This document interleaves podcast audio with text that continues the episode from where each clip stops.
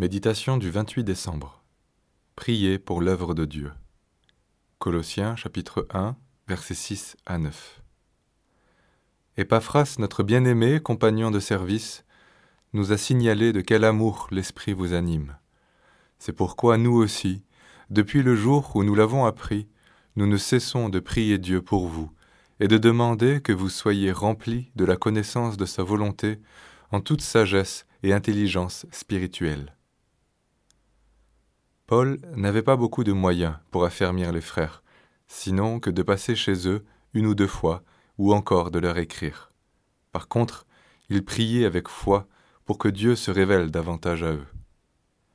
Les soucis de l'Église sont nombreux et peuvent accaparer l'esprit de ceux qui en ont la charge. Un des plus lourds à porter concerne la jeune génération, la solidité de sa foi. Beaucoup veulent bien suivre, mais connaissent-ils vraiment le Seigneur? Ils aiment l'œuvre et sont touchés, comme on aime le dire. Mais la marche par la foi leur est le plus souvent inconnue, de sorte qu'ils ne savent comment réagir face à l'épreuve. Devant ce constat, nous pouvons toujours nous lamenter en disant que nous n'avons certainement pas su communiquer cette foi, cette vie de Jésus. Mais prions-nous vraiment pour qu'ils la reçoivent, comme Paul le faisait? Toute l'œuvre de Paul ne découlait pas de son apport et de ses exhortations.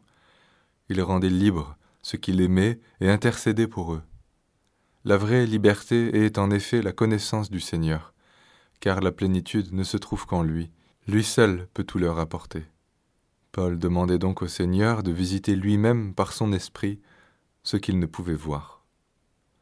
Une œuvre qui grandit rend peu à peu impossible la présence, voire l'omniprésence des anciens. Mais de loin, ils peuvent encore exhorter les autres à chercher la volonté de Dieu pour la suivre car c'est bien le Seigneur leur souverain berger. Nous ne faisons pas l'œuvre de Dieu, c'est lui qui l'a fait, et nous y entrons.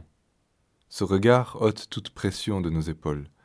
Nous ne serons jamais à la hauteur, jamais suffisants pour répondre aux exigences qu'une vocation si glorieuse impliquerait. La chair veut toujours faire plus et faire mieux, elle s'agite. Ce n'est pas la nature de ce que nous faisons qui définit l'œuvre de Dieu, mais le fait d'être dans sa volonté, là où il nous veut. Dans l'œuvre de Dieu, on n'est jamais autant devant que lorsque l'on accepte de rester derrière. L'œuvre spirituelle se fait à l'inverse des raisonnements ambitieux des hommes. Alors, agitons-nous moins et prions davantage, afin que la volonté de Dieu et sa sagesse soient constamment accordées à nous, ainsi qu'à tous nos frères et sœurs dans la foi.